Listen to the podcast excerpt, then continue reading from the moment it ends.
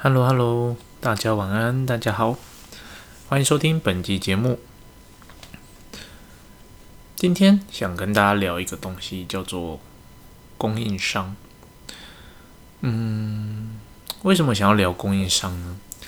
主要就是虽然说，嗯，我的本业是做外销，嗯，也不能说本业做外销啦，外销是我工作的很大的一部分。那我们做外销呢，基本上我们是把设备卖给我们在全球各地的代理商嘛。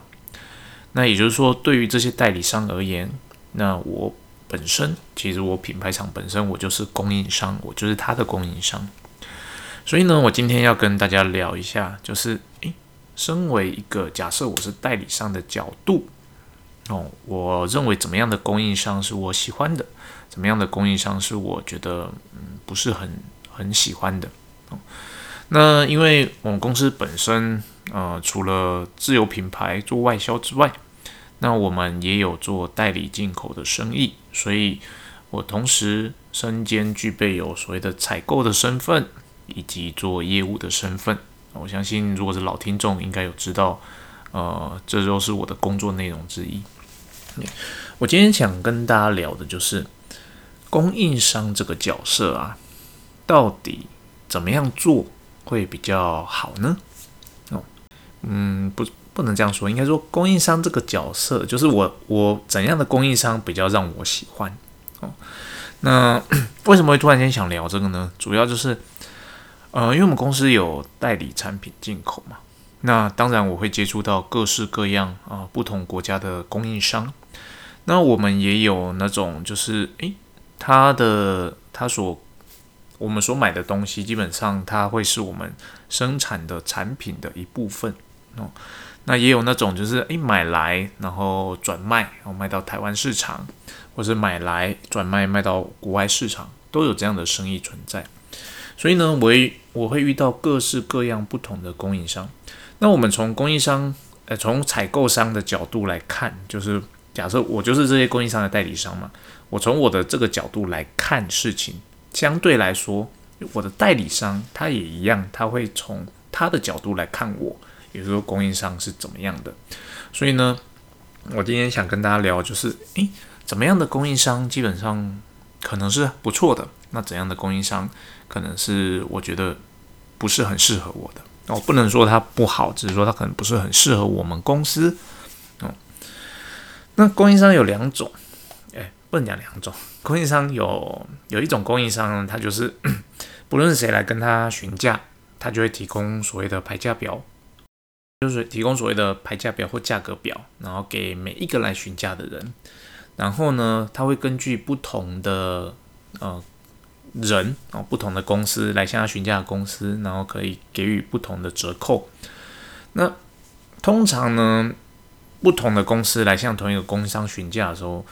基本上，假设呃，今天这个供应商他说，诶，我给你拍价是一百，然后你身为呃台湾这边的代理，那你可以有二十趴的 discount。那我通常我也不会知道说，诶，他可能给了日本的代理商哦是多少的折扣，可能给台湾其他间的啊代理商，假设并不是一间的话，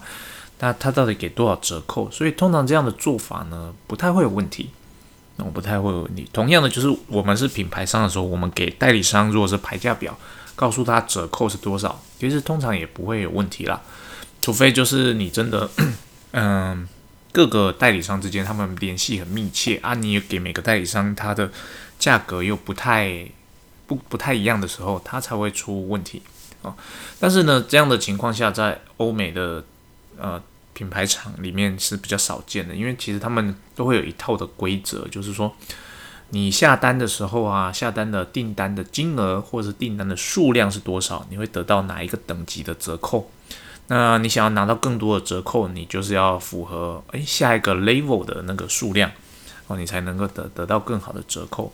所以基本上来说呢，在这样的体制之下哦，你自己很清楚知道说，诶。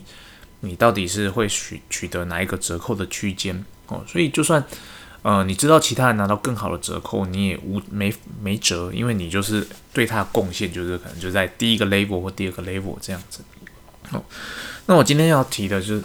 像这样的供应商呢，对我而言，我觉得是很很 OK 的啊，因为他毕竟提供给大家的资讯是相同的，他也讲清楚他的游戏规则了啊。那我这边要的就是，诶，我知道我从他那边购买产品会是多少钱，那我加上我利润卖给本地的使用者，那这样子其实是很好很好去算我的利润的嘛。那我今天要提的是另外一种供应商，这种供应商呢。通常会出现在品牌力很强的公司，也就是说，这样的供应商，它是一个可能是国际知名的品牌。那不一定是在每个产业都知晓，但至少在他可能在他专注的那个产业是知名的品牌。那这样的供应商，通常他们在选择代理商的时候呢，他们会有所谓的条件。那他们开出来的条件呢，可能会是。诶，你一年要有多少的量？你要参加多少的行销活动？哦，你应该要参加多少的教育训练等等的。对于这样的供应商呢，我相信有些人会很喜欢，因为呢，这样的供应商他把整串事情都替你想好了。也就是说，你如果被他选择成为他的代理商或者是经销商，他会提供给你一套从头到尾的。哦，所所谓的销售的方法，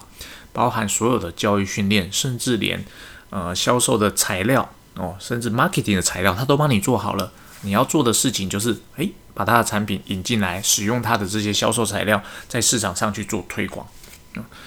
我相信有些人是很喜欢跟这样的公司去做事的，因为呢，毕竟他品牌力很强。第二，他公司规模也够大，他的行销团队够强。他才有办法做这些事情嘛，然后他就会把这些事情全部都呃要求你代理商必须遵从。但是呢，对呃我而言呢，我个人不是很喜欢这样的供应商。怎么说呢？这样的供应商呢，呃，有一个不能讲缺点啦，就是说，因为它品牌很大，所以说它很强势。那这样的强势的品牌呢，它通常就是说，诶，他认为他这样的做法在全球其他各地是成功的，哦，他是成功的，所以呢，他会希望把这套方法推展到哦世界各个国家去。那问题就出在于，嗯，我们公司在本地也是一个很强的品牌哦，甚至是我可以说是我们这个产业的龙头。那我们我既然已经是这个产业的龙头，就表示我知道怎么样在这个市场做生意。那当然，在同样的，在我们这个市场，在台湾大概还有两三间跟我们性质有点相似的竞争对手。那这间供应商呢，因为它是全球知名的供应商，那它就变成是以前呢，它我们是他们的 priority，到目前为止也是。但是呢，他们呃，自从整个公司有一次大改组之后呢，他们开始多了很多很多类似这种的行销活动，他们就会变成说，哎，他会要求代理商，你要遵照我的方式去做这些事情，你要遵照我的方法去卖我的产品，你要来参加我所举办的教育训练。什么事情你都要照我的方法，你如果不照我的方法，你就没有办法得到比较好的折扣，你就没办法得到比较好的销售回馈。那他提供的那一套方式呢？老实说，我觉得是一个很好的所谓的从把一个代理商从什么都不懂教到很会的一套很好的交易训练教材。就是他假设你今天就是一个刚进市场的。呃，代理商，你想要进入这个市场，而你刚好选择了这个供应商，而这个供应商也愿意让你成为他的代理，你只要遵照他的这一套游戏规则去好好的去做，你一定可以在市场上成功。对，那对我而言呢，为什么我不喜欢这样的方式呢？主要的原因是因为我现在在的公司，我已经是在这个市场的龙头，那他们的那一套销售方式对我来说就是。我是仔细去了解了，基本上跟我们目前在做的事情有八成以上是相似的，对。可是呢，这个供应商他不管，他不管你自你目前公司到底是不是呃怎么做做销售的，比如说，即便你跟他说哎，你你提供的这一套东西啊，我们很久以前就已经在玩了，那我们也做的不错，你就看到那我们成绩就在这边。可是呢，他就是不管你，反正他这套呃从原厂哦，他母公司那边下来的规则，你就是要遵照哦，不管你以前是不是有做过了，或者你现在已经做的更很好了，你就是要从头再来一遍。那对我们而言，我们就觉得我我干嘛浪费这个时间？对我还有更多的事情可以去做。我接受你这个 training 没错哈，我可能可以补足我剩下的二十 percent。可是我补足这个二十 percent 对我的销售的增长，我判断可能不会超过两 percent 或三 percent。在这种情况下，我宁愿把我的资源去做其他更多的事情。因此呢，我就跟这个供应商说：“诶，可不可以不要这样？你来我们公司这么多次，你也看过我们的团队，我们做的事情，你觉得我？”做的这些事情跟你要求那些有什么不一样吗？哦，业务他也他也讲，后来他也讲很直白。对啦，你们公司确实就是真的比较呃符合他们公司期待完成受训之后的样子，也就是说这是 top level 的那个等级。可是呢，他没办法，他必须要要求我们 follow 这个 policy 重新来一次啊，因为这是他原厂的要求。好。那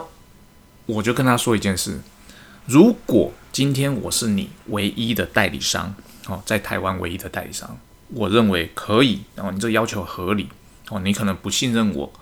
我们之前做的那些 training 跟你的一样，或者是你觉得就是说，诶，你一定我这边一定可以从你的那套系统里面再学到更多东西，可以得到更好的销售，哦，即使我认为它的销售增长不是很高，我也可以同意。但是呢，你今天要求的我们做的这些事情，基本上哦，我们已经验证它会成功了。可是问题在于，我不是你在台湾唯一的一间代理商。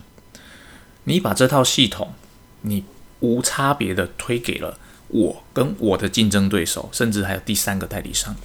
在这种情况下，其实对我而言，我对你们公司其实是非常的感冒的，因为你把我们成功的方程式。交给了我们的竞争对手，而且你尝试要把大家拉到同一个水平上来。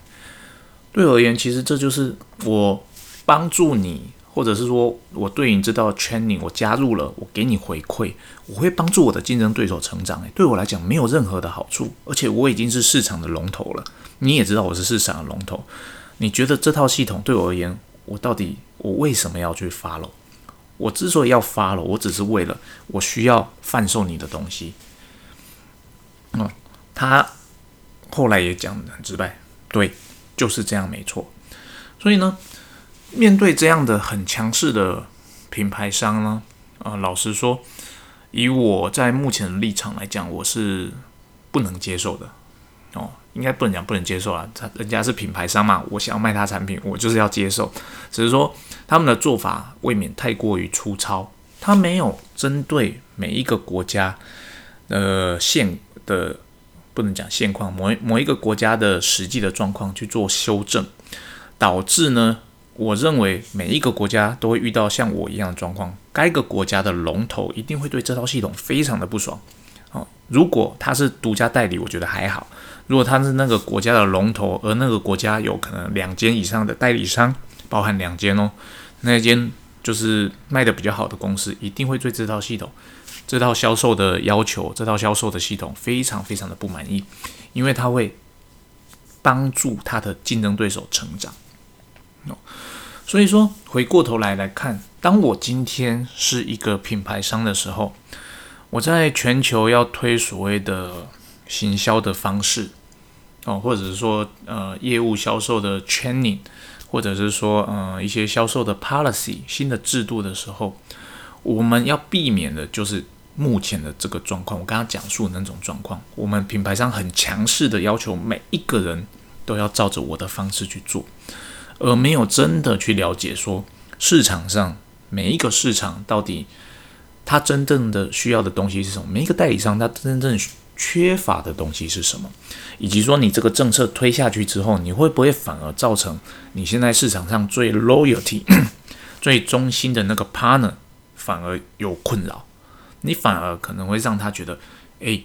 你干嘛在搞我？你你是不是对我不信任哦？为什么呀？你要帮助我的代竞争对手成长呢，而不是帮助我这个已经很厉害的公司再往上一步呢？哦，就是当我们回过头来，当我们从我是产品制造商，我是品牌商来看事情的时候，我们在推展所谓的销售政策，我们要特别注意到的地方。当然了，这并不是说，呃，我们不能做任何的销售的政策的推广，而是说我们要更细腻一点，我们要更细腻一点。我们如果可能的话，最好是由当地的代理商来引领所谓的销售政策的制定，而我们品牌商这边做的事情是协助，哦，是协助。我相信，